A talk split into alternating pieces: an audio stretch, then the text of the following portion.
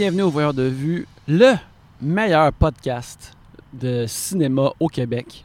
Euh, Il y en a d'autres qui sont peut-être plus populaires, qui sont mieux produits. Une troisième affaire, Animé par des gens plus intelligents, ah ouais, ouais, animée par des gens plus intelligents, euh, plus charismatiques, qui savent, qui font moins d'anglicisme. euh, qui savent mieux parler que nous.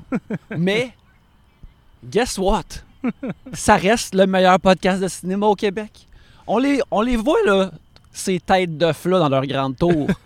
Mais les voyeurs de vue, là, c'est fait par du monde qui sont proches du public, Exact.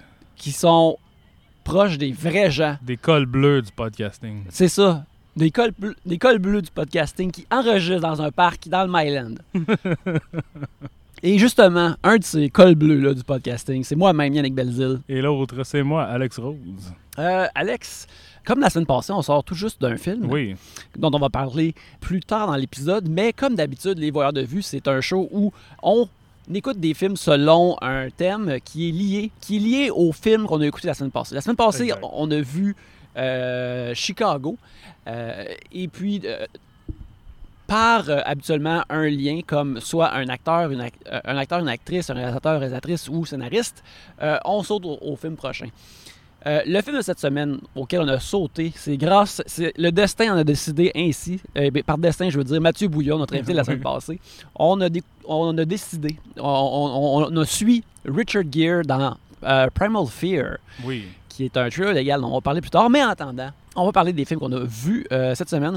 Euh, juste avant de commencer, j'aimerais ça juste euh, mentionner une affaire d'actualité de, de cinéma qui est sortie cette semaine. C'est le décès de Brad Allen.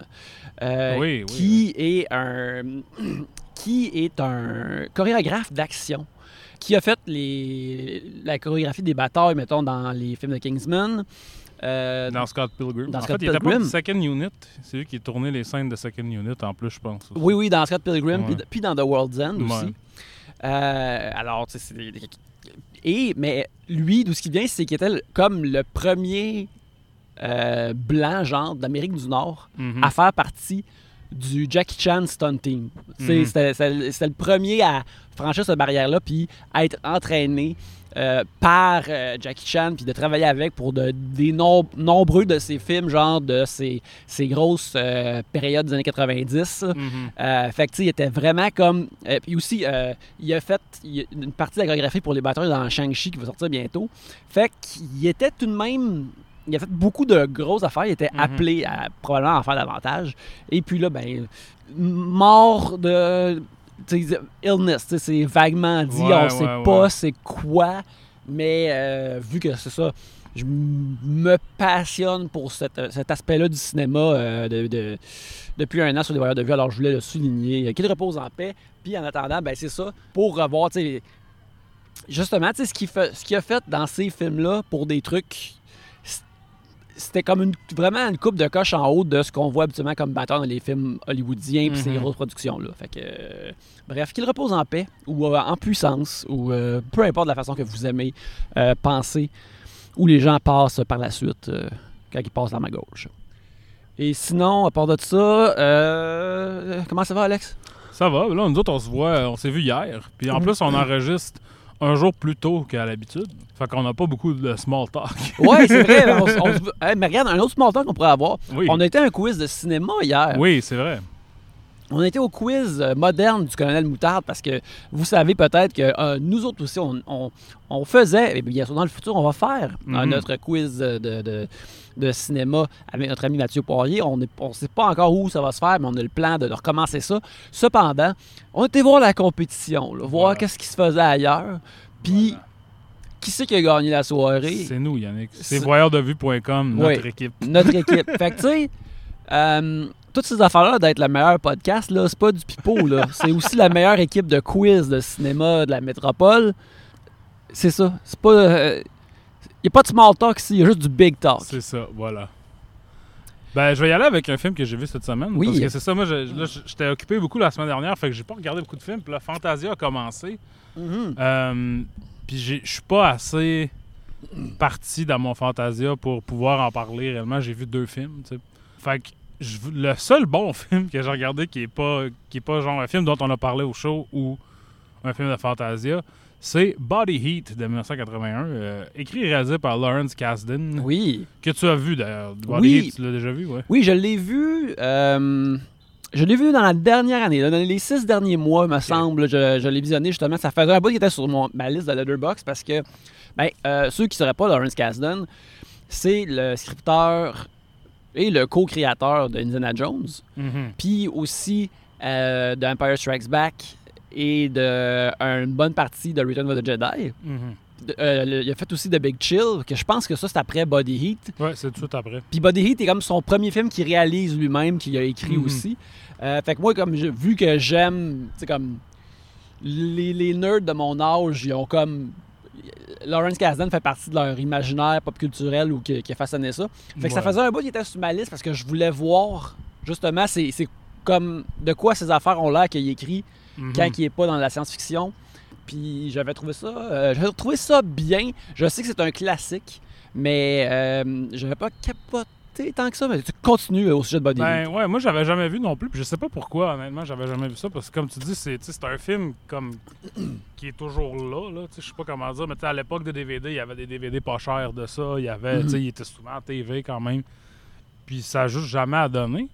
Puis là, euh, il était sur Criterion à cause de Du pense Néo que- Noir, du ouais. Néo Noir, mais là il expire ce mois-ci. Mais tu sais, c'est- comme je te dis, c'est un film que je vois souvent tu sais, se, pla- se promener de plateforme en plateforme. Fait que je pense pas qu'il va être difficile à trouver là, après sa disparition. Mais donc, qu'est-ce que ça raconte Body Heat? C'est un film noir et un thriller érotique à la fois Oui. euh, qui met en vedette William Hurt dans le rôle de Ned quelque chose? Un avocat véreux. Ned Racine. Ned Racine, oui, Oui. c'est ça. Euh, un avocat euh, minable de la Floride. Il est pas, il est pas vraiment croche, mais il est pas bon à sa job non plus. il représente surtout comme des criminels, puis du monde croche. Puis il, est- il est très fier, mettons, de, de les aider, mais tu sais, il, il est- il est pas totalement, mettons, un crossé, un, un crosseur euh, crotté, euh, qui dort sur son divan, là, dans Mhm. son... Mais mettons, c'est c'est dans les limites du possible. mettons. Puis, euh, il rencontre une femme euh, jouée par Kathleen Turner qui, euh, ben, tu sais, fait que c'est ça, il la crouse un peu, puis elle a dit J'ai un mari, j'ai un mari, tu sais, ça pourra pas se passer. Puis il continue un peu, tout ça. Il tombe en amour, follement en amour avec elle. Et euh, son mari à elle, c'est un riche, euh, comme un venture capitalist, joué par Richard Crenna de Rambo. Euh, et quand ça devient évident qu'ils sont en amour, follement en amour, ou certainement En luxure, en, en, en passion. C'est ça, en passion, ben, il, il invente le plan euh, peu euh, recommandable d'assassiner le mari de Kathleen Turner pour ensuite pouvoir faire, comme il dit, comme lui dit, pouvoir faire ce qu'on veut. C'est la seule façon de pouvoir faire ce qu'on veut. Euh, donc, c'est essentiellement l'histoire de Double Indemnity de Billy Mhm. Wilder. Et on sent ça beaucoup dans le film, là. C'est euh, extrêmement une pastiche de genre. Tu sais, comme, c'est pas pour rien. Tu sais, ça me surprend pas, mettons, que Lawrence Kasdan est important dans le développement d'Indiana Jones, mettons.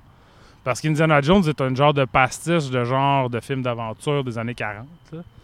Puis ça, c'est vraiment une pastiche de film noir. Tu sais, c'est une pastiche, pas dans le sens. Ou un pastiche. Je crois que c'est un pastiche. Un pastiche, oui. Ouais, mais c'est pas. euh, c'est- pas une, une parodie C'est pas une parodie, c'est pas une- Mais c'est dans le même, dans le même euh, ordre d'idée que, mettons, je les ai pas vus, mais je sais que c'est un peu ça, Fear Street, là, les films de Fear Street qui sont sur Netflix en ce moment, Mhm. tu sais, qui sont des slashers d'ados dans le style de, des années 90, mettons, sans nécessairement que ce soit, tu sais, une blague complète et totale.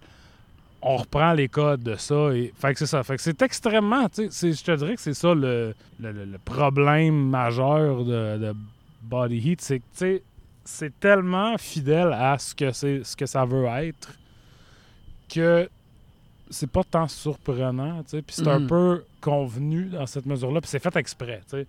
Euh, c'est vraiment Lawrence Kasdan qui dit Je veux faire un film dans le genre de Double Indemnity. Je veux que ça aille tous les éléments que j'aime de ce film-là.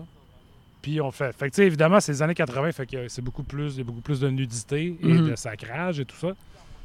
Mais c'est que c'est un film avec beaucoup d'atmosphère qui est le fun, sais, qui, qui est super comme, le fun. C'est- c'est en Floride, c'est humide, c'est... euh, C'est, euh, pendant la canicule, Mhm. fait que tout le monde est tout le temps suant. Euh, Puis tu sais, c'est un peu comme. C'est le genre de film où que, bon, le personnage principal se révèle assez tôt d'être quand même assez jambon, donc ça va être difficile pour nous, on pense, de le. D'avoir de, de l'empathie pour lui, mais quand même, c'est comme le fun le voir s'empiéter dans. Ouais, ouais, il s'embourbe rapidement. s'embourber dans ces affaires-là et, et euh, constamment les choses vont de moins en moins bien puis ça. Puis ça c'est vraiment bien rendu par William Hurt et Kathleen Turner qui sont super dans le film, qui sont euh, qui font beaucoup de la beaucoup de la job autre que juste faire une, une reproduction parfaite d'un film noir des années. Parce que tu sais, honnêtement, même au niveau du dialogue, la façon que c'est livré puis tout, c'est très années 50. Tu sais, c'est pas Ouais, ben tu sais, comme le bureau d'avocat de Ned Racine, c'est vraiment un bureau de détective privé Exact. classique, là, exact. Fait même si ça se passe dans les années 80, tu sais, tout le vibe est années 50. Le monde, ils ont des... euh, tu sais... Il y a, il y a- il y a- beaucoup de bretelles, pareil. Ouais, ouais, ouais, c'est ça. Pour, euh, Puis, tu sais, ça me fait penser, moi, j'ai j'ai un peu de la misère avec cette idée-là du néo-noir quand c'est trop appuyé dans le style. Mettons Brick, là, de, Ouais. de Ryan Johnson. Je trouve ça assez. comme ça me tombe ses nerfs avant, longtemps. Puis ça, je trouve que ça le fait très bien, là, comme le, euh, de rendre les éléments de genre, les, les recréer, puis les, les, les, Même pas les, les changer, changer ce que ça veut dire. C'est vraiment, c'est faire un film style années 50 dans les années 80. Euh, puis ça, c'est bien. La fin, c'est la fin qui m'a un peu, sans rentrer dans les spoilers, la fin est pas vraiment surprenante, mais c'est un petit peu boboche de la façon qu'ils s'y rendent, là, tu. C'est quelque chose qui est difficile à révéler, mettons, qu'est-ce qu'on arrive, qu'est-ce qui arrive Mhm. comme twist. Puis la façon qu'ils le font, je trouve, c'est pas très dynamique, là. Mais sinon, c'est ça, c'est bien. Ça, ça se regarde bien, puis c'est comme un bon... Sais, un vrai bon, une bonne vue. Ouais, ouais. Comme... Puis je pense que c'est pour ça que c'est un classique, dans le fond. C'est pas tellement parce que c'est comme un excellent film, mais c'est très accessible dans, ce... dans la mesure où, tu sais, c'est pas... Parce que ça m'a fait penser, tu sais, la même année, il y a The Postman Always Rings Twice de Bob Wilson avec Jessica Lange et Jack Nicholson, qui se passe dans les années 40, mais qui est essentiellement la même histoire aussi. Tu sais, c'est une affaire de genre, il tombe follement en amour, puis là, il baisse, puis là, il faut qu'il tue le mari de Jessica Lange. puis ça, c'est très c'est très évident qu'ils veulent comme tu sais amener le concept du film noir dans les années 80 fait que tu sais, c'est très explicite puis c'est très Mhm. gritty là pour ainsi dire puis ça fonctionne pas vraiment tu sais. tandis que là le- la balance entre s'approprier les codes, les changer, tout ça est très très bien rendu. C'est peut-être la- l'affaire que le film fait le mieux. là. Puis encore une fois, comme je l'ai dit la semaine passée, il y a aussi Mickey Rourke dans ce film-là encore. Oui, qui joue, qui est comme un expert explosif, Ouais. euh, qui est vraiment cool. Ouais. Puis tu sais, encore là, je suis comme, bon, Mickey Rourke fit pas vraiment avec le reste du vibe de ce film-là, mais Chris, il, il fournit la marchandise quand même. Là, sais. C'est un de c'est pas son premier rôle, mais je pense que c'est son breakout. Là, Ouais, ben, il- tu vois que ça- c'est avant qu'il. Il, il est comme tellement beau Ouais. avant qu'il décide de, de- de- de faire de la boxe Ben, à toutes les années 80, il y a de l'air de ça. Ouais. Ça se corse comme en 91 à peu près. Ouais, en 91, là, ça va pas bien. Autour de euh, Harley Davidson and the Marlboro Man. C'est là que ça va moins bien. Ben, moi aussi, je, je, je l'avais bien aimé, mais vu que moi, j'ai vraiment comme décidé de, de plonger comme dans, dans le, le film noir dans l'année dernière, je, mon problème, c'est que je pense je l'ai vu trop proche de, de Double Ouais. Indemnity. Fait que là, j'étais comme, ah, ok, c'est bien, mais C'est ça, c'est quelque chose qui est, qui est inévitable, là, je pense. Mhm. C'est euh, c'est pour ça, d'ailleurs, les amis, qu'il faut euh, espacer les films qu'on regarde. Et même si on découvre un filon qu'on aime, faut pas se- le caler, pour ainsi dire, parce qu'à un moment donné, ça, ça va être difficile là, de, de, de- ben, de donner son juste, euh, sa juste valeur à tous les films. pour ça que je, regarde, je... Ben là, l'affaire qui est intéressante, par exemple, ça, quand tu, tu veux aller dans une filmographie, tu peux aussi aller dans une affaire des moins bonnes, comme, tu sais, Mhm. sur Disney+, il y a Mission to Mars. Je suis comme, oh, c'est un Brian De Palma, mais tu sais, c'est un de science-fiction qui est apparemment vu comme pas étant bien bon, anyways. Fait que ça, je peux, je peux aller le voir par souci de complétisme, mais je veux pas comme me, me brûler non Ouais, plus. ouais, c'est ça, c'est ça. Parce que là, t'as fait Blowout et Body Double. dans, une semaine d'intervalle. C'est ça. là. Fait que là, c'est comme, ben, tu sais, prom- il y a pas d'autres- Ça, c'est les deux films qui se ressemblent le plus dans son œuvre. Mhm. Fait y a ça qui est bien, mais tu sais, tout de même. Euh, ben, moi, pour ma part, euh, comme j'ai mentionné maintes et maintes fois auparavant, 2021, c'est 2020 UN. Et Oui. par conséquent, j'ai décidé de visionner un autre film euh, co-réalisé euh, par euh, le, le, le grand maître de, de- de- de réalisation d'action chinois coréen. Et j'ai vu le Transporter 2 euh, du deuxième roi Louis que la France nous a, pro- nous a donné, Louis Leterrier. Oui, évidemment. L'indélébile, le- l'indélébile Louis Leterrier. Je te dis son nom, toi, il y a- il y, a mille images qui te viennent en tête sûr. parce que tu sais, ça, ça l'arrête pas. C'est Mais- un, un petit chien, là. J'imagine un petit chien, un petit terrier. Ouais, un petit terrier, puis il y a, il y a- il y a- il y a une petite clap, puis un petit béret, puis là, il jappe. Coupé! Euh, ben, c'est ça. Euh, Transporter 2 est sorti en 2005. C'est le deuxième film de la, la- ma, la- ma foi, la- la- du Transporterverse, de la saga du transporteur, qui euh, met en vedette Jason Statham. C'est le Transporter qui a vraiment, je pense, il a, euh, Statham a, a popé dans Layer Cake, euh, me semble? Non, ça, euh, dans, dans Snatch? Sna- ouais, c'est Lock, Stock and Two Smoking Barrels, puis Ok. après ça, il est dans Snatch. OK. Mais il a popé là-dedans, mais j'ai l'impression de ce qu'il a comme vraiment formulé sa personnalité, son persona de, de, de vedette de cinéma. Ouais. C'est le, le Frank Martin, le transporteur. Mhm. Un homme euh, taciturne, efficace, euh, violent, athlétique, euh, badass, euh, no nonsense, euh, très sérieux. Puis le, transporteur est. cet été, on en a juste fait trois. Je suis surpris qu'il n'y ait pas eu un genre de reboot de ça avec lui qui revient parce qu'on a essayé de faire un 4 avec un autre Ouais, hein. gentleman. Mais je suis surpris qu'il n'ait pas revenu là parce que je trouve que c'est comme un. C'est un concept parfait de, de, de- de film d'action un peu anthologique où Frank, Mart- Frank Martin il joue un chauffeur euh, spécial que tu l'engages pour faire n'importe quel job-in de charrier des affaires ou de Mhm. conduire quelqu'un. Comme un chauffeur de Uber avant son temps. Exactement. Et puis, Le gig economy de Satan.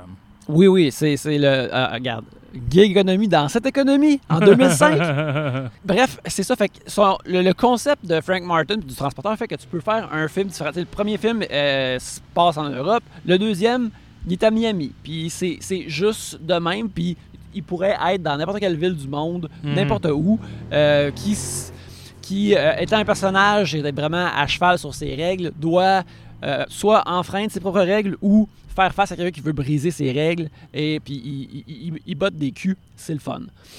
Euh, dans le deuxième, euh, Jason Statham s'occupe euh, d'un enfant qu'il conduit de l'école à chez, à chez lui. Mais là, il y a des rustres euh, qui veulent euh, le kidnapper afin de lui injecter un virus pour Wow. qu'il puisse contaminer son père, joué par Matthew Modine, qui va à une conférence euh, de, de- de- de trucs antidrogue et, ce faisant, pourrait euh, empoisonner et contaminer tout le monde à la conférence antidrogue, ce qui aiderait les plans des méchants. Mhm.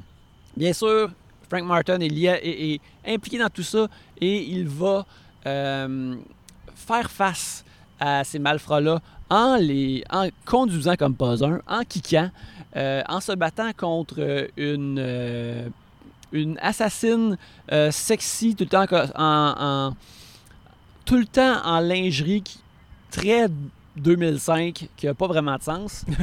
Et le tout est bien sûr filmé par Brio, euh, par Louis. Et c'est jaune en motadine, les Ouais. amis. C'est très jaune, c'est très vert, vu que c'était les couleurs qu'on avait à l'époque. C'est ça. Et puis, Tout ce qui se- tout ce qu'on avait à se mettre sous la dent, euh, du jaune et du vert. du journée d'hiver, on avait Du juste bleu un peu, là, bleu métallique. puis- Oui, oui, ben, très, très rarement, mais Mhm. sinon, c'est ça. Et euh, le tout. Puis, c'est euh, c'est 87 minutes. Dans le sens que ce qui est bien, que c'est comme ça le fun de l'efficacité de Transporter, c'est que ça, ça, ça, ça sert 90 minutes max, que tu as du fun, puis tu as des, des- des trucs. Euh, ça se passe dans un monde très proto Fast and the Furious, ce qui, qui sont maintenant. Mhm. Euh, euh, en fait, c'est exactement le même ton wacky que les films de Fast and the Furious allaient avoir, juste un peu avant le temps. Puis en voyant ça, j'ai comme trouvé ça dommage que, tu sais, Statham, il soit pas juste rentré dans l'univers de Fast and the Furious comme en Frank Martin à la place. Ouais, ouais, ouais. Parce que il, il- tu sais, il, il- il aurait pu.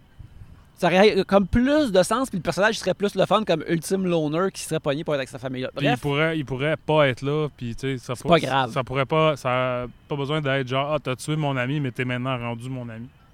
Ouais. Ce qui, a, ce qui a été forcé de faire avec le film maintenant. Tu sais, parce que la famille pourrait juste l'engager. Ouais, T'sais. c'est ça.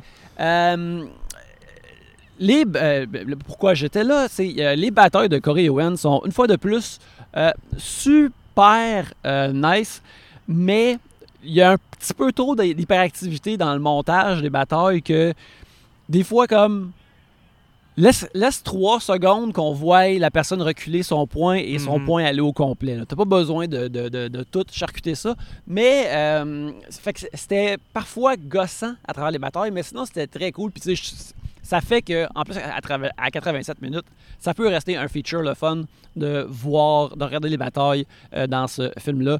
Euh, Il y a un moment donné où Jason Statham il se bat contre un, un- un- un colosse. euh, puis il est dans un genre de hangar de bateau qui a plein d'affaires. Et il punch deux genres de gros melons et les utilise comme des gants de boxe pour se battre contre le gentleman. Et c'est merveilleux. C'est à ça que le cinéma sert. Dans un des transporters, il y a une scène où ce que Jason Statham, il me semble, fait dévier une roquette qui est sortie d'un lance-roquette avec un genre de plateau. C'est dans le premier, mon cher. Oui. Ça, je me souviens de cette scène-là. Mhm. C'est- C'est bien ça, il fait Oui, dévier oui. une... Ok, c'est ça.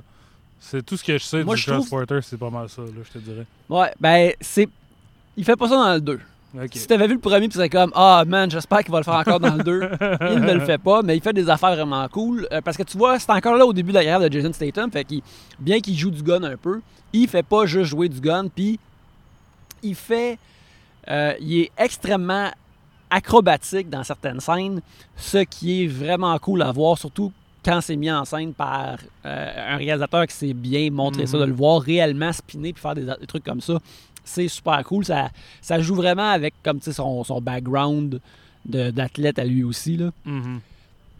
Fait que c'est ça, Transporter 2, c'est bien, c'est bien un bon, euh, un bon petit vendredi soir. Là. Tu veux pas trop casser la tête, tu mets un Transporter, là, tu te laisses transporter euh, par Frank Martin. Et euh, c'est ça. Euh, on est allé voir un film aujourd'hui. On vient juste, on est frais du cinéma. Euh, un visionnement de presse, en fait, un visionnement en avant-première, euh, avec public cette fois. Mhm. Euh, ça, je pense, le premier que j'ai fait depuis le début de la pandémie. Et, ben, à part, non, parce qu'on est allé voir Suicide Squad, Mhm. puis c'était comme ça. Mais ben, en tout cas, bref, on est allé voir Respect, le Oui. biopic de Aretha Franklin, qui sort, qui là, au moment où les gens vont entendre ça, ne sera pas encore sorti. Il va sortir le lendemain. Donc, pas de spoilers, mais en même temps, c'est un biopic, donc tous les spoilers La page Wikipédia de la sur vie de la page. Wikipédia, ou juste si t'étais, tu sais, comme, c'est pas un spoiler de dire qu'Aretha Franklin est décédée maintenant. Mhm. Elle ne décède pas dans le film, mais la vie a, fait- a pris son cours et elle est décédée éventuellement en 2018. Mhm. Fait que euh, c'est ça, c'est un biopic, tout ce qu'il y a de plus classique, qui trace la carrière d'Aretha Franklin, qui est jouée par Jennifer Hudson, Oui. euh, de American Idol et de Dreamgirls éventuellement. Euh, donc ça commence avec Aretha Franklin qui a à peu près 10 ans. Elle habite à Détroit, Michigan, avec son père qui est joué par Forrest Whitaker, Mhm. qui est un, un preacher dans une euh, église baptiste, qui est un homme... comment je dirais ça? Troublé. Ouais. Troublé, intransigeant. C'est ça. Qui, qui euh, accuse beaucoup les gens de faire les choses que lui-même fait.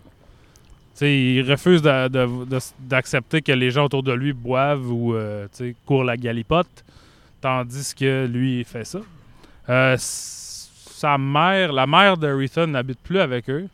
Ils sont divorcés. Elle vient la voir des fois, mais elle décède quand Aretha est quand même jeune. La mère est jouée par Audra McDonald, euh, grande actrice de Broadway. Mhm. Euh, fait on voit, c'est ça, Aretha qui grandit, là, euh, puis très jeune, tu sais, comme à 16-17 ans, elle a déjà des enfants qu'on apprend qu'ils sont nés d'une d'une agression sexuelle quand elle était tout petite, là, elle avait genre 12 ans, 13 ans, elle a eu des enfants. Euh, mais elle est comme chanteuse de gospel dans le, le circuit religieux et son père lui offre l'opportunité d'aller à New York et de se faire euh, connaître. Donc, elle signe avec Columbia, avec euh, John Hammond, qui était le président de Columbia à l'époque. Et elle fait des albums qui ne pognent pas. Car ce n'est pas du soul, c'est de la variété, c'est de la chanson. C'est ce que son père, son père qui lui se croit au-dessus de la culture populaire noire, qui se voit comme, comme plus fancy, puis qui est ami avec plein de, de, monde de jazz, tout ça. Euh, lui, il veut qu'elle fasse de la musique qui va être acceptée par tout le monde, tout ça. Puis ça fonctionne pas vraiment. Elle rencontre un manager assez véreux, un sac de marde, Ouais, ouais. joué par Marlon Wayans, qui devient son mari. Et qui, avec lui, ben, euh, elle, elle commence à faire du soul à Muscle Shoals en Alabama. Et là, ça commence à pogner. Euh, Mark Maron joue Jerry Wexler, le dude de, de, euh, Atlantic, Mhm. qui permet à Aretha de sortir de son carcan pop. Genre. Qui est, qui est euh, un allié, Oui, c'est ça. qui est son, le- le- son plus grand allié dans le film. Exact. Euh, puis, ben c'est ça. Tu sais, je pense que, je veux dire, ça suit la carrière d'Aretha Franklin, puis c'est similaire à beaucoup de carrières musicales de cette époque-là. Il y a des, des problèmes conjugaux, là, ne serait-ce que, ben, c'est plus comme son, son mari là-bas, puis c'est un tas de marde. Euh, elle a des problèmes de boisson, elle a des problèmes un peu avec sa foi aussi. Mhm. Elle, a, elle a pas vraiment renoncé sa foi, mais elle a tourné le dos quelque peu. Euh, il y a beaucoup de musique, parce que vu qu'Aretha Franklin euh, était chanteuse.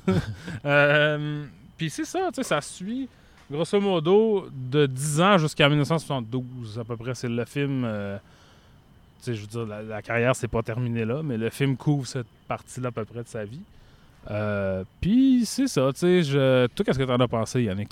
Hein, ben, j'ai trouvé ça euh, tout de même bien pour la plupart. C'est vers, mettons, la dernière demi-heure, Ouais. là, c'est là que ça, ça, ça s'allongeait plus. Mais une affaire que j'ai aimé, euh, c'est que c'est à quel point, ça, ça semble niaiseux à dire, mais à quel point que la musique est présente Mhm. dans le film puis dans la vie de, euh, de Rita. Comme, tu sais, au début, on la voit quand elle est jeune, elle chante dans, le dans un party de son père.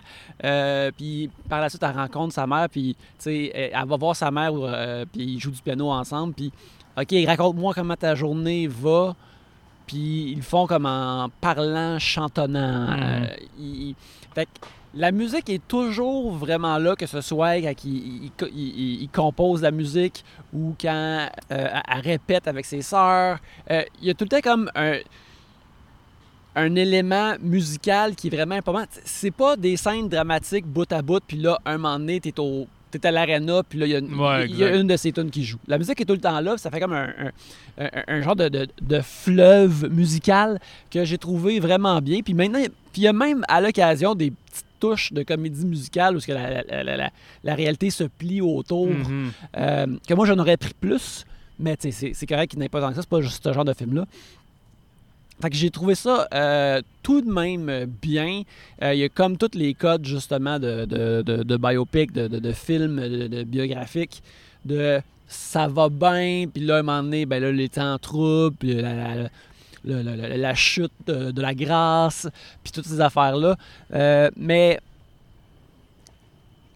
même si ces affaires-là, tu sais, Jennifer Hudson aussi est tellement bonne Mhm. que elle m'a gardé à travers ces longueurs-là, pareil. Mhm. Parce que justement, elle est super comme crédible et comme aussi euh, euh, euh, winning dans le sens que tu veux être de son bord puis que ça aille bien pour elle puis que quand euh, mettons elle, elle se bat contre ses démons puis elle prend le dessus tu sais il y a eu comme tu l'as dit avant qu'on enregistre mais le- le- il y a eu plus de pop pour des moments dans Ouais, ouais, ouais. dans, dans, dans, dans Respect euh, avec la crowd qu'on était qu'on que le monde ont réagi quand on était voir Suicide Squad puis c'était comme un film de Fantasia là, Ouais, avec ouais. une crowd de Fantasia Il y a eu deux fois des applaudissements euh, Mhm. spontanés, puis beaucoup de yeah, yeah. Tu sais, Ouais. fait euh, c'est très feel good, c'est très convenu dans ce, dans ce sens-là, mais c'est assez bien rendu, je pense. Mhm.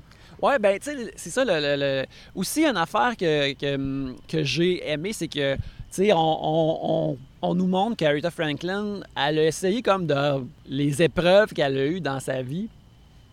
Elle a essayé comme de les comme de les ravaler, de les oublier, comme de Mhm. pas les adresser. Puis à un moment donné, une image va popper un peu hors de nulle part Mhm. pour, s'en rappeler. Puis nous autres, on va comme le voir pour la première fois, mais on, on comprend comment ça fait raccord à un autre truc auparavant, tu sais. Mhm. Fait que on nous martèle pas, nous, euh, de façon trop évidente avec les, avec les épreuves qu'elle reçoit. Puis des fois, justement, on les, on, on les, euh, on les vit nous-mêmes de la même façon que des fois que tu peux te rappeler de quelque chose euh, de moins le fun qui est arrivé dans ta vie puis que, qui Ouais, te pop en dehors un moment donné euh, quand tu te promènes ou quand tu as un Mhm. truc.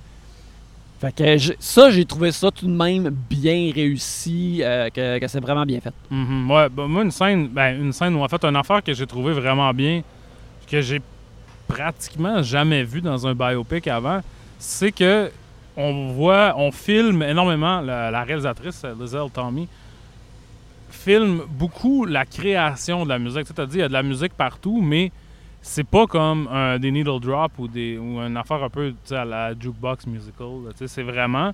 Fait que, comme il y a une scène, la meilleure scène du film pour moi, c'est quand elle arrive à Muscle Shoals. Puis là, elle comprend pas trop parce que le band, c'est. Le band de, Muscle Shoals, qui, leur nom informel, c'est les Swampers.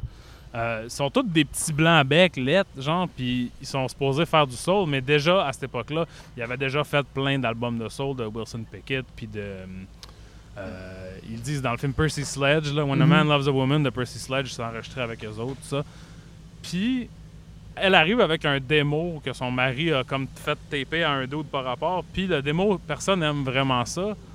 Puis on les voit vraiment, tu sais, étape par étape, travailler à essayer de trouver le groove de la tune, le groove nécessaire, puis le, le truc qui va faire popper une tune qui est peut-être pas au point. Mhm. C'est long, là. C'est une séquence de 5-7 minutes, là. Mettons, ce qui, est, ce qui est pas long dans la vie, mais ce qui est long dans un film. Où est-ce qu'on les voit essayer des choses, dire non, ça marche pas, va plus vite, va ci, va ça, pour éventuellement arriver à, à la tune qu'on connaît, tu sais. Puis je me souviens plus c'est quelle tune, mais en tout cas. euh, puis tellement souvent dans des films de même, comment c'est fait, c'est quelqu'un va dire une ligne de dialogue, ils vont faire Ah, puis là, la- ça coupe, puis là, la scène, la tune est écrite. Another One Bites the Dust.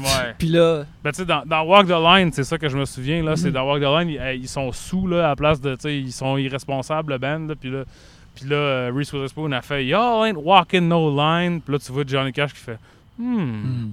Puis là, ça coupe, puis là, il est en train de jouer Walk the Line. Tu sais, c'est vraiment stupide. C'est souvent ça. Puis tu sais, je comprends que c'est un. C'est dans le contexte de sauver du temps, mettons, puis de plugger le plus de hits, puis d'affaires de même dedans. Puis ce film-là ne fait pas ça, tu sais. Il y a en fait plein de tunes, des gros hits d'Aretha Franklin qui sont pas dedans pantoute. Puis il y a des affaires weird, je sais pas si ça c'est au niveau des droits, mettons, mais comme il y a, plusieurs montages où on voit les pochettes des albums, puis c'est pas les vraies pochettes. non seulement ils les ont refaites avec Jennifer Hudson, mais c'est pas le même design. Tu sais, elle est pas habillée pareil. C'est comme grosso modo pareil, mais c'est un peu comme Mockbuster style. Genre. Ok, ok, ouais, ouais, ouais. Puis- C'est comme euh, Transmorphers. Ouais, c'est ça. Tu sais, puis c'est. Je trouvais ça intéressant parce que, tu sais, mettons la scène où ce qu'elle arrive à. À, à Muscle Shoals, tu sais, la première fois, comment est-ce qu'elle est habillée? C'est comme ça qu'elle est habillée sur le cover de Aretha Now, le disque Aretha Now, qui est, je pense, celui-là qu'elle s'en va enregistrer. Mais quand on voit le cover d'Aretha Now, elle n'est pas habillée comme ça, puis c'est pas tout à fait la même photo que. En tout cas, c'est- comme un peu. Ça non plus, j'ai jamais vu ça, tu sais. Comme faire exprès que ça soit pas tout à fait exactement pareil, tu sais. Ça te donner un peu de lousse, peut-être. Parce que je pense, tu sais, il y a des choses qui, qui sont peut-être pas jamais arrivées, mais tu sais, qui sont pas arrivées comme ça. C'est comme toujours ça dans un biopic. Mais d'en rajouter, puis de pas juste la- utiliser, la, la fiction comme une genre de béquille, c'est intéressant aussi. Mhm. C'est rare que les films font ça. Fait que, tu, sais, tu, tu, tu- tu déroges de la réalité le moins possible. Mais là, ici, c'est comme un peu plus organique, là, mettons. Puis ça, c'est intéressant. Ouais, ouais, ben moi aussi j'ai vraiment beaucoup aimé les scènes de, de- de- où ce qui, la musique est construite parce qu'il y a comme en plus, tu vois pas juste la construction de la, mu- la musique, mais tu vois comme une, une, une camaraderie qui se construit entre Mhm. le, le band puis euh, Aretha, puis voir ça aussi c'est euh, c'est quelque chose que j'aime beaucoup justement de voir dans les films, c'est du monde qui parviennent à s'allier, Mhm. puis à, à- à- à être. euh, à s'unir, puis la, la création. Parce que, tu sais, euh, moi, ça me gosse tout le temps des. Mettons, des, des- des films sur des scénaristes, je pense que c'est Ouais. quasiment tout le temps une proposition mauvaise. Il y a quelque chose de. de juste de montrer de la créativité dans un film Mhm. qui, comme tu, tu- on- tu viens de dire, et c'est souvent comme parfois cucu ou quétaine. Ouais, ou- ben, ou- c'est le, le plus de raccourcis possible, là, humainement possible. Mais ça, voir ça bien exécuté, là, j'ai trouvé ça, ça vraiment, vraiment nice. Puis tu sais, moi, je te dirais là, que, mettons, moi, voir toutes les deux de Muscle Shows un par un, puis là, le- ils sont nommés, tu sais, par... c'était un peu comme, pour moi, genre, euh, voir euh, Nick Fury à la fin de... J'étais comme, yes! Il est là, lui aussi. C'est Spooner Oldham, puis il ressemble pour vrai. J'étais content. J'étais comme, yeah! Tu sais, mais, euh, mais c'est ça. tu sais, c'est- Pour vrai, cette scène-là a, a vraiment fait a fait beaucoup pour me faire oublier, mettons, les trucs un peu plus euh, boboches, là, Mhm. ou un peu plus euh, convenus, habituels euh, du biopic. Puis c'est ça, euh, Jennifer Hudson est vraiment, vraiment bonne. Euh, je pense qu'elle joue pas souvent. Était-tu à la TV ou quelque chose? Parce que je sais que je l'ai vu dans Dreamgirls, mais après ça, je suis pas sûr que ça l'a fait autre chose. Euh, ben, elle a fait d'autres- films, tu sais. Elle, elle- elle est dans, elle est dans le premier Sex and the City en plus. Euh, Ah bon? mais euh, elle joue l'assistante de Carrie. Ce qui est. euh, euh, attends un peu. Ça, ça n'a pas d'allure, là. Jennifer. On dirait qu'il comme, ah, faut mettre de la diversité dans le film, mais là, on sait pas comment que. En tout cas. Ah oui, elle a fait beaucoup de films quand même. Mhm. Juste des films que j'ai pas vus. Ah, dans Cats. Oui, c'est vrai, dans Cats. Crime, comment j'ai pu oublier mon beau Cats? Puis dans Sandy. Wexler. Dans Sandy Wexler aussi, là. Avec le, avec le Sandman. Avec le Sandman, ton boy. Bon, faudrait peut-être que. C'est ça. Je suis pas à jour sur mon, mon Jennifer Hudson, mais c'est ça. Mettons, elle est vraiment meilleure dans ce film-là qu'on pourrait euh, s'y attendre, considérant que ces deux films avant, c'était Sandy Wexler puis Cats, mettons. ouais. Fait que, ouais, ben, fait que euh, j'ai trouvé ça euh, bien, moi aussi. Je suis pas, euh, comme je dis vers la fin, là, ça s'en venait un peu long. Chaque grosse scène où il y a une toune qui jouait, je suis comme, OK, c'est là qu'il va commencer à entendre des, des- des textes. On va commencer à voir les, les, les- les- Finalement, Aretha Franklin a eu cet âge-là, puis cet Ouais. âge-là, puis elle a accompli ça. Puis ça arrive une couple de fois dans le film, je suis comme, ah, OK, on achève, là, on achève. Ouais, c'est ça. C'est que la- c'est vraiment, la, moi, c'est la descente aux enfers, là, dans, dans tous ces films-là, là, rendu à la scène où quelqu'un est comme, euh, tu sais, l'air tout écrapouti, assis à terre, en train de boire de la vodka, puis, la, leur maison est tout à l'envers. C'est c'est là que, généralement, je commence à avoir moins de, de- de- de générosité pour les clichés. Mhm. Là, ça arrive vraiment tard dans le film, fait qu'il y a ça qui est bien. Euh, mais effectivement, on sait jamais quand est-ce que ça va arrêter, tu sais. Puis c'est ça, un peu long, quand même, c'est 2h24, ce qui, est Mhm. as- ce qui est assez long là, pour. Euh, c'est aussi long que Fast 9. Ben, regarde. bon, c'est une affaire qui m'a vraiment surpris dans, dans le film, parce que, comme, tu sais, puis dans Fast 9, ils ont toute une famille, là, mais tu sais, euh, il y a un moment du film où elle a accompli beaucoup de choses, puis tu vois, c'est sa fête, il y a un party de fête, puis il y a un gâteau, puis c'est écrit genre 25e anniversaire. On était comme, voyons donc, Chris! ça fait vraiment longtemps que je regarde ça, puis il est arrivé vraiment beaucoup d'affaires. Elle a juste 25 ans, ouais, c'est ça. Alors ça, ceci, euh, euh, Respect, euh, va être à l'affiche demain en Oui. salle. Euh, allez le voir avec vos parents. Ouais, je vous conseille d'aller le voir pour vrai. Mhm. Plus que. Peut-être même plus que Suicide Squad. Ben, J'aimerais ça que ça fasse de l'argent. Ça serait le fun quand même. Tu sais, que ça, Ouais, ça, ça serait ça cool. pogne, genre. Ça serait hot. Oui, c'est. euh, ben, euh, après ça, on, justement, la, raison pourquoi aussi je suis d'accord avec ça, c'est que là, on va parler de notre film de la semaine, Oui. euh, Primal Fear. Le, le genre de biopic comme ça, c'est comme un. un- un- tu sais, c'est un genre qui, qui- qui est parfois vétuste, quétaine, Mhm. mais c'est le fun que ça continue à exister. Mhm.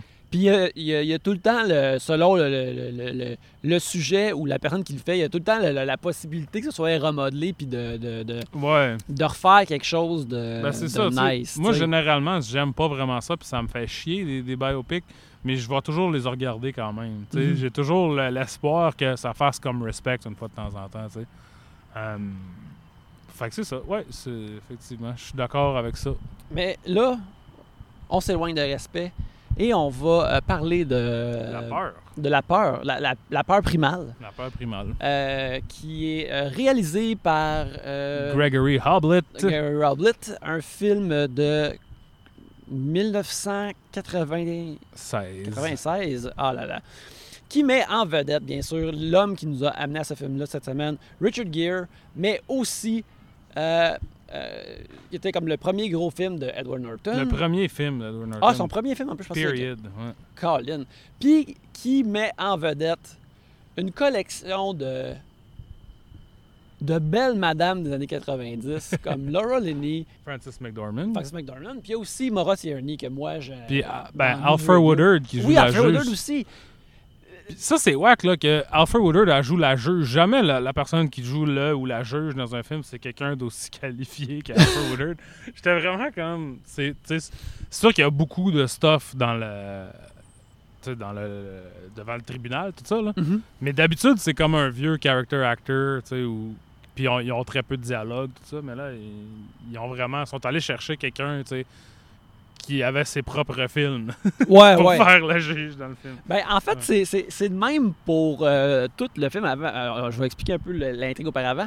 Euh, on, on suit euh, Martin Vale, qui est un avocat qui, je trouve, qui, qui est, qui est essentiellement, ou qui est très proche de Billy Flynn dans, dans Oui. Chicago. oui, oui. qui est quasiment exactement le même rôle. Un avocat qui est qui est véreux, crosseur, mais il est pas sans cœur non plus, mais il est a- a- assoiffé euh, de, gloire. de gloire. surtout, tu sais, ouais. Puis euh, il fait plein de, de, de, de, de- de- de cas différents. Et là, on apprend euh, le, le meurtre euh, de l'archevêque de Chicago. Et, euh, ben, ben, pas de Chicago, là, mais de, de, de la- ben, de l'Illinois. C'est quoi les, les, les- les juridictions Ouais, je- catholiques? Je sais pas vraiment, mais c'est euh, ouais, l'archevêque euh, Bushman, on a fait le même? Ouais, Rushman. Rushman. Euh, vous nous, vous nous pardonnerez ça parce que nous, on a une seule église ici et c'est le cinéma. Bref, après le meurtre vraiment tout de même fucking sanglant euh, Ouais. de, de cette, euh, de cet archevêque-là, euh, la police capture le suspect numéro un qui est Aaron, joué par Edward Norton. Et Martin veut immédiatement le défendre, euh, Mhm. plaider sa cause. Et à, à travers ça, ben là, il essaie de trouver des, des- des indices. Il découvre que justement, euh, Aaron, il est vraiment comme un. un- il a de l'air d'une brebis égarée qui pourrait pas faire mal à une mouche. Mhm. Fait que là, il veut essayer de le sauver euh, de, la peine de mort. Pendant ce temps-là, euh, la cour, euh, la couronne, ben, pas la couronne aux États-Unis, il y a une, euh, il y a une de ses adversaires, puis euh, une de ses euh, anciens euh, flings, euh, qui est Claire Venable, je Mhm. crois, qui est jouée par la merveilleuse Laura Linney, qui, elle, essaye, justement parce que son poste, sa carrière est en jeu, ou sa carrière est appelée à monter Mhm. si, à, justement, elle l'envoie en prison parce que l'archevêque était vraiment important. Mhm. Alors, on a tout cet emballage-là. On a. Et à travers tout ça, c'est joué par une véritable euh, euh, parade de, de character actor, de monde Mhm. avec des faces, de monde que les personnages n'ont pas besoin d'être si deep que ça parce qu'ils amènent, ils amènent Ouais. toute la couleur que tu as besoin. exactement quelle sorte de personnage c'est par leur face. Il y a John Mahoney, Oui. dont on a parlé dans Say Anything euh, il y a quelques mois. Il y a Andrew Brower, le capitaine Holt de Brooklyn Nine-Nine, qui, Mhm. Que maintenant je trouve ça toujours. Tu sais, je l'avais déjà vu dans des films avant, évidemment, là, avant. euh, tu sais, avant qu'il soit dans Brooklyn Nine-Nine, mais maintenant je le connais surtout de ça, tu sais, c'est comme, je suis pas retourné voir. Fait que là, quand je regarde un vieux film puis il est dedans, je suis comme, ah, qu'est-ce qui se passe? Tu sais, je suis tellement associé à ce rôle-là, même si, tu sais, il était dans plein d'affaires avant, euh, qui joue un ancien policier qui veut devenir avocat, c'est tout ça? Qui est comme, qui est comme un ancien policier qui est comme. Ben, souvent, les avocats vont avoir euh, des, des- des enquêteurs, des, des détectives privés à leur solde. Puis là, il, il est ça. Euh, puis il y a comme une énergie euh, lousse qui est vraiment le fun. Il y a Ouais. ça aussi, sa, sa recherchiste euh, euh, conseillère légale qui est jouée par Maura Tierney, que moi je, je connaissais de, de News Radio, puis qui a vraiment été dans hier, mais qu'elle, elle, je trouve, elle a toujours eu un casting de. Parce que elle, Laura Linney, puis Frances McDormand, ils ont vraiment, pour moi, un casting associé. Ça. Je suis une femme dans un milieu de travail moderne dans les années 90. Ouais, ouais. Ils ont c'est ce ça. qui- puis c'est quelque chose comme une c'est une qualité que qui sont très 90 pour moi, de- comme de la meilleure façon possible. ouais, mais ils ont souvent des rôles là, dans des films tu sais, mainstream de même où ils sont dans un cadre de porte de bureau entre- avec une liasse de papier dans les mains puis ils posent une question. tu sais. Ouais. Puis où quelqu'un vient leur poser une question, dépendamment de c'est quoi leur rôle dans la hiérarchie du film. Mais tu sais, c'est- souvent ça, tu sais. Puis c'est souvent des professionnels, tu sais, des avocates, des comptables, des même. Euh, puis Laura Linney, elle me faisait penser dans ce film-là un peu à Catherine O'Hara. Genre, elle avait comme une énergie Catherine O'Hara sérieuse. Ouais, que, ouais, ouais. Parce que tu sais, Catherine O'Hara, c'est tout, c'est ça la, la, le- la joke de Catherine O'Hara, c'est que c'est quelqu'un de vraiment goofy qui essaie d'être Mhm. tu sais, de le plus possible. C'est ça qui la rend plus goofy. Puis Laura Linney, c'était comme, tu sais, moindrement qu'elle crie un petit peu trop dans cette scène-là, ça va devenir du Catherine O'Hara. Tu sais, c'est- extrêmement bien balancé parce que, tu sais, ça- comme tu dis, c'est pas des personnages finement écrits nécessairement, là, tu sais. C'est pas loin d'être too much, tu sais, d'être un peu euh, élaboré, là, trop euh, surélaboré, mettons. Mhm. Fait que euh, c'est ça, tu sais, là, on, on- on en parle. Tu sais, puis là, le, ça, le, reste, ben, bien sûr, c'est un, c'est un- un thriller légal. Fait que là, tu sais, il y a du monde en cours, du monde, ça se parle. Euh, j'ai trouvé, comme, j'ai bien aimé ça. Dans le sens que, tu sais, il y a- c'est c'est vraiment comme, pour moi, euh, un, un film d'après-midi à TQS. Mhm.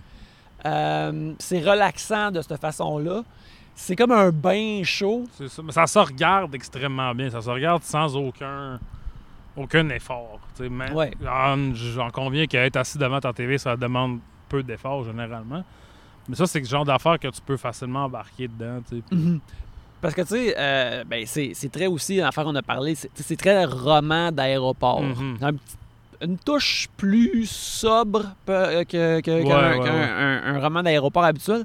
Mais en regardant ça, je pensais beaucoup euh, au premier film de Jack Reacher, de la façon, ben, qui, qui- qui- qui est un petit peu plus le fun, là, qui est meilleur, mais que c'est des films qui font des grosses jobs de comment te bien te livrer de l'information parce que à un moment donné, c'est ça que de- premièrement, t'expliques plein d'affaires, de trucs légaux, puis en cours, puis d'affaires comme ça. Puis essentiellement, euh, des, un tribunal, un procès, c'est quelqu'un qui, qui explique des affaires à quelqu'un d'autre. Mhm. Mais c'est tout le temps monté, tissé, intercoupé de façon qui, justement, comme tu disais, qui se regarde vraiment bien. Puis c'est comme ça, le- je pense, le- le- une des affaires les plus fortes ou le, skill principal de ce film-là, c'est à quel point ça le fait tout de même sans effort, vraiment plaisante. Mhm. T'es sur des rails, puis t'es correct, là. Ben, tu sais, je te dirais que là, ça- pendant la pandémie, j'en ai regardé quelques-uns des thrillers là, des années 90, ça, que j'avais jamais vu. Puis, je te dirais que la chose qu'ils ont tous en commun, ces films-là, c'est qu'ils sont pas mal niaiseux, mais qu'ils travaillent très fort pour pas que tu t'en rendes compte. Mhm. Tu sais, parce qu'à la base, là, les twists qui sont dans Primal Fear sont pas mal niaiseux. Ouais. Ils sont assez prévisibles, puis ils sont... Mais, tu sais, c'est ça, c'est sobre, c'est très adulte. Tu sais, tout le monde se prend très au sérieux, surtout dans celui-là. Tu sais, dans d'autres que j'ai regardé, mettons, de Rainmaker, euh, de Coppola ou de Gingerbread Man, de Al- Altman, ou tu sais, il y en a des aussi réalisés par des réalisateurs moins bons que ça, là. Mais, tu sais, c'est souvent, il y a de la couleur externe. Les personnages de soutien sont comme ridicules un peu, tu sais. Puis le, le milieu est terne. Tandis que là, c'est pas tout est terne, sauf peut-être Edward Norton qui, lui, euh, nage allègrement dans la rivière de jambon. Là, Ouais, Avec, ouais, euh, lui, tu, tu comprends aussi en même temps comment que ça l'a pu le, le- le déclarer au grand jour en Ouais, ouais. là, mais ouais. Ben, tu sais, là, euh, on va faire un spoiler. Fait que, Oui. euh, dans le film, à travers le film, on se rend compte éventuellement que euh, Aaron a- a- serait en fait schizophrène ou aurait un, un dédoublement de personnalité. Ouais. Euh, un, un personnage comme macho, alpha, bro, qui s'appelle Roy, qui sort des fois. Puis le twist à la fin, c'est que dans le fond, c'est Aaron, la personnalité inventée, puis le vrai dude, c'est Roy Mhm. qui est, tu sais, on, on- on- on va se le dire, pas tant tiré par les cheveux comme twist. Mettons, ils n'ont pas cherché loin pour ça. Même si moi, je me souviens que quand c'est sorti, c'était genre, le twist était mind-blowing, tout le monde capotait, là, tu sais, Mhm. c'était... C'est pas vraiment... En tout cas.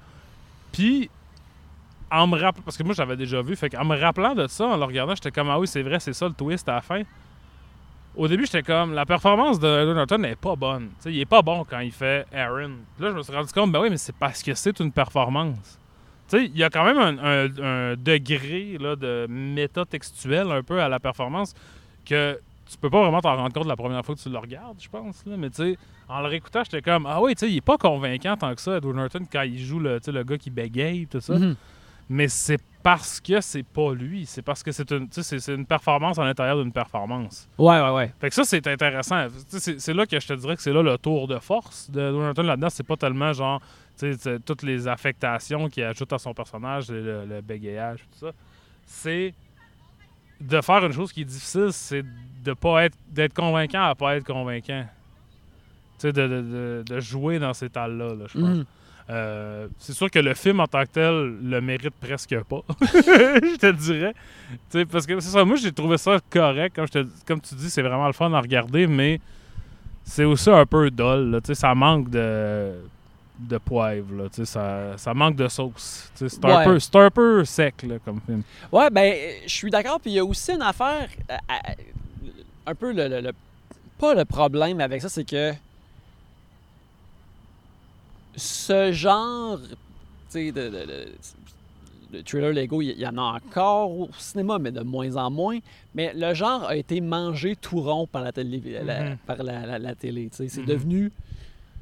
euh, maintenant, ce serait une. une- la façon qu'ils racontent leur histoire en 97, c'était comme trop adulte puis subtil pour bien de la TV. là. Ouais. Mais là, à ça, c'est vraiment commun que c'est comme si t'écoutais comme trois euh, trois Law and Order back to back. Ouais, là. ouais, c'est quoi, The Good Wife, là, ou tu sais, des affaires ouais, ouais, des- un, truc comme ça là. Fait que Boston Legal. là. Puis l'affaire aussi, c'est que euh, ça fait que c'est les codes de ça qui sont joués ultra sérieux ont de l'air un peu niaiseux comme encore Ouais. là dans les spoilers à la fin mais tu sais il y a, il y a- il y a le, le moment classique de le héros est comme attends un peu t'as dit quoi là? Puis là, là il, a pas, il pogne le méchant dans, dans, dans, dans son stratagème. Puis là, c'est comme. Ah. Voir ce moment-là être joué de Ouais, même ouais, dans ouais. un film tout de même très sobre, c'est comme. Ouais. Vous, faites- vous faites semblant d'être plus sérieux et d'être au-dessus de ça. Ben, c'est ça. Puis, tu sais, ça, c'est quelque chose qui est commun, je pense. C'est pour ça qu'on on pense tellement à ce genre de film-là comme étant une affaire super années 90. tu sais. Mhm. C'est que. Puis aussi, parce que vu que c'est pas de la TV, tu sais, c'est- contenu. Donc, tu peux y aller avec la fin que tu veux parce que ce personnage-là, il revient pas la semaine prochaine. tu sais. Fait, Ouais. que fait qu'il faut que, tu, faut que ça vale la peine. Tu sais, tu peux pas juste finir un peu en, en queue de poisson parce que c'est la fin du film. Puis dans le salon, on faisait pas des suites à vitam aeternam à tout ce qui existait. tu sais. Fait que, fait que, je pense qu'il y a, y y une nostalgie pour ça qui, qui parfois est un peu tra- traitée comme Ah, euh, tu sais, on s'ennuie des films adultes comme il y avait dans les années 90, des films pour adultes, tu sais, des vrais. Mhm. Puis quand je regardais ça, j'étais comme. C'est comme la perception d'un kid de 14 ans de ce que c'est un film pour les adultes, là, tu sais. Parce que c'est comme. C'est pas mal niaiseux. Ouais, mais je, tu sais, moi je me rappelle, je l'ai vu ado, probablement avec ma mère parce que ma mère aimait Richard Gere. Tu sais, Ouais. fait que euh, je pense que le monde comme- il y avait des films qui avaient juste des adultes avant dedans. Ouais, pas, pas- ça. pas des ados, fait que mais mais ouais, c'est c'est comme c'est c'est vrai c'est bien mais il y a ces affaires là qui fait comme ah, ceci est niaiseux un petit peu là. Mais bon, c'était tout de même plaisant. Surtout si tu l'as déjà vu. Moi, je- sachant déjà le twist, qui est, pas, qui est de moins en moins un bon twist avec le temps. là. Mhm. Mais tu sais, j'étais un peu comme, ah, tu sais, maintenant que je sais le twist, je peux un peu euh, me laisser lousse dans le film. Puis il n'y a pas grand chose à te laisser lousse. tu sais, c'est- Richard Gere, comme je disais, tu sais, je pense qu'il est, souvent il est sous-estimé comme acteur quand même. là, tu sais. je trouve qu'il est meilleur que sa réputation le laisse euh, présager. Ici, il est correct, tu sais, il est bien. Genre, genre, on, a, on a la sensation que lui le, voit le personnage comme un petit peu plus gritty et tout croche que ce que le film laisse entrevoir. Mhm. Tu sais, lui, dans sa tête, il est un petit peu plus loose cannon, un peu plus. euh, Puis le film est pas vraiment le même. Puis tu sais, je pense que c'est pas. C'est pas ça que le montage final euh, projette comme personnage. Non, non, non, il est, il vraiment plus euh, héroïque. Ce- cela dit, je trouve que Richard Gere, il a vraiment comme. Il y a vraiment un bon petit sourire, puis un bon petit euh, squint, un plissement dur Ouais, ouais. de mange-marde. Ouais. de tu m'aimes pareil si je suis un mange-marde. Oh, je suis un petit un little stinker, moi. Esti, je suis un coquin. Puis, euh, c'est pas. Il me semble que c'est pas une, une, une, une vibe que tu vois souvent dans des acteurs. Ouais.